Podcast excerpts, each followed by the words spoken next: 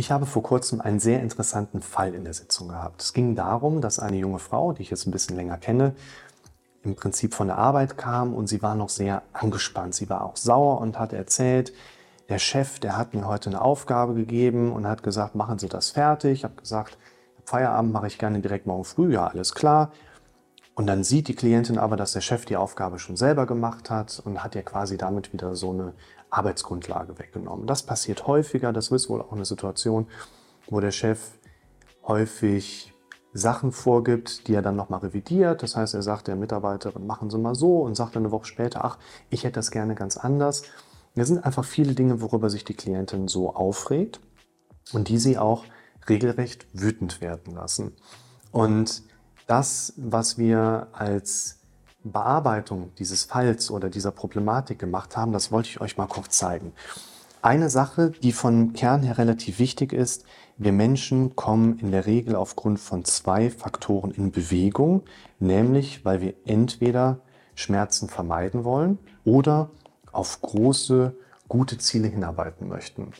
Diese Vermeidung von Schmerzen ist in dem Sinne auch zu verstehen als, da bin ich in einer Von-Weg-Situation unterwegs. Bei dem Streben hin zu großen, guten Zielen sind wir ja eher in einer Hinzu-Struktur dann unterwegs. Ich habe dann zuerst einmal diese Hinzu, Streben nach großen Zielen Strategie aufgenommen, um eine Theorie weiterzuentwickeln im Sinne von, vielleicht ist es ja so, dass die Klientin diese Aufgaben, die sie dort von ihrem Chef angeboten bekommt, total gerne mag, total schön findet und sich immer wieder freut, wenn sie einer solchen Tätigkeit nachgehen kann und fast schon vielleicht sowas wie eifersüchtig reagiert, wenn der Chef ihr eine, eine Aufgabe anbietet und sagt, ach komm, ich mach's doch gerade selbst. Das hatte sie erstmal für sich so bestätigt. Allerdings bin ich mit meinen Gedanken noch ein bisschen weitergegangen und habe ihnen eine nächste These angeboten. Nämlich Bewegung im Sinne von kommt aus großen Zielen mit Hinzustrukturmustern oder von Wegbewegungsmustern könnte ja etwas sein, wo sie im Moment aufgrund der aktuellen Situation, es ist der erste Job seit längerer Zeit, sie hat lange nach diesem Job gesucht, sie ist immer noch in der Probezeit diese Klientin möchte sich ja von der Ausgangssituation jetzt erstmal bewähren. Das heißt, sie möchte ja auf jeden Fall vermeiden, nicht in der Probezeit gekündigt zu werden. Das ist auch eine Angst, die sie mir zwischen den Zeilen mal so erzählt hatte. Und das wäre dann ja eher dieser Von-Weg-Mechanismus. Und wenn sie vermeiden möchte, noch während der Probezeit gekündigt zu werden, muss sie ja im Prinzip versuchen, die Dinge richtig zu machen.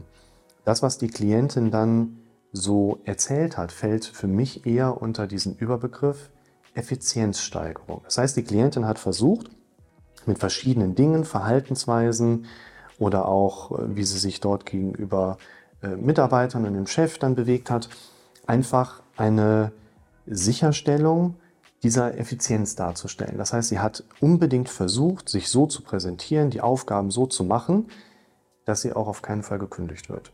Und wenn jetzt der Chef hingeht, ihr eine Aufgabe anbietet, ihr sie aber direkt wieder wegzieht, dann sind wir in diesem Kontext unterwegs, dann wird ihr die Grundlage entzogen, sich zu bewähren.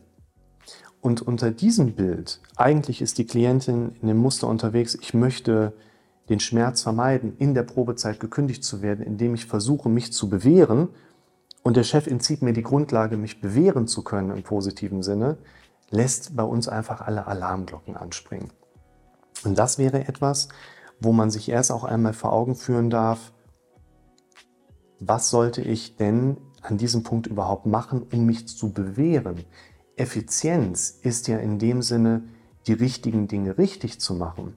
Nur, die Klientin wusste ja noch nicht mal, welche Dinge die richtigen Dinge sind. Das heißt, Effizienz ist ja etwas, was eigentlich immer erst nach Effektivität kommen kann. Erst wenn ich die richtigen Dinge mache, kann ich die richtigen Dinge dann auch richtig machen.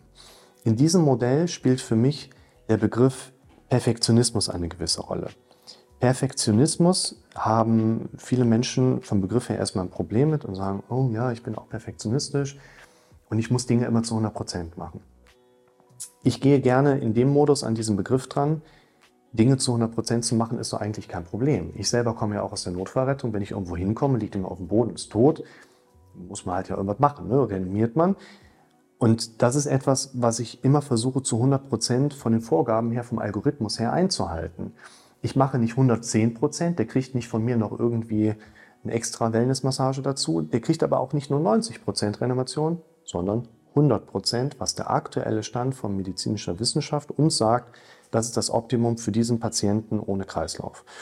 Und 100 Prozent zu geben ist nicht verkehrt. Was haben die Leute für ein Thema damit? Und die sagen, ja, ich gebe ja schon 150 Prozent, aber es kommt halt trotzdem irgendwie nichts warum. Wenn man dann die Leute fragt, hey, woraus bestehen denn eigentlich diese 50 Prozent mehr konkret? Und sagen, ja, ich bleibe irgendwie länger, als ich eigentlich müsste. Und dann wird es interessant, weil wenn wir Menschen 100 Prozent geben wollen, das heißt, wir Dinge wirklich richtig machen wollen, wer ruft denn jetzt an? Tschüss. Wenn wir Dinge wirklich zu 100% richtig machen wollen, aber nicht wissen, wann wir die 100% erreicht haben, dann neigen wir Menschen dazu, so viel wie nur irgend möglich zu machen und zumindest in die Nähe dieser gefühlt 100% zu kommen. Bei Perfektionismus geht es also in dem Sinne nicht darum, dass ich eine Störung in meinem Kopf verändern möchte, sondern dass ich Informationen einfach noch nicht verfüge, die ich mir von außen nachholen kann. Das kann man auch sehr schön über folgende Idee auch nochmal darstellen. Nach den Thesen eines britischen Philosophen, Jeremy Bentham, wurde Tschüss. Nach den Thesen eines britischen Philosophen namens Jeremy Bentham hat man mal das sogenannte Panoptikon in Anlehnung an seine Arbeiten entwickelt. Das kann man sich dann zum Beispiel so vorstellen, dass wir ein Gefängnis bauen als Turm. Im äußeren Ring haben wir die Gefängniszellen, da sitzen die Insassen und im inneren Turm haben wir die Wärter. Jetzt ist dieses Gefängnis so aufgebaut, dass man aus dem Beobachtungsturm heraus in jeden Winkel jeder Zelle schauen kann, man aber aus den Zellen heraus nicht beobachten kann, ob man gerade beobachtet wird. Und es gibt in diesem Gefängnis eine Regel, die lautet, bei beobachtetem Fehlverhalten wird sofort geschossen. Die Frage lautet, wie kann der Gefängnisinsasse darin überleben?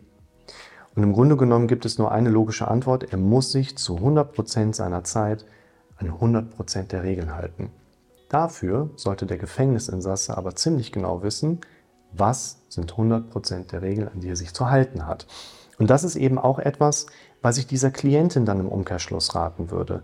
Sie darf für sich erstmal eine Definitionsgröße finden, wann macht sie die Dinge insofern richtig, als dass die Wahrscheinlichkeit, dass sie in diesem Unternehmen übernommen wird, über den befristeten Vertrag hinaus oder über die Probezeit hinaus oder was auch immer das Setup eines Menschen dann ist, wie kann sie Dinge richtig machen, um quasi effektiv darin zu sein, sich Sicherheit aufzubauen. Und dann können wir uns in einem nächsten Schritt noch Gedanken darüber machen, wie ich diese Effizienz nachher steigern kann.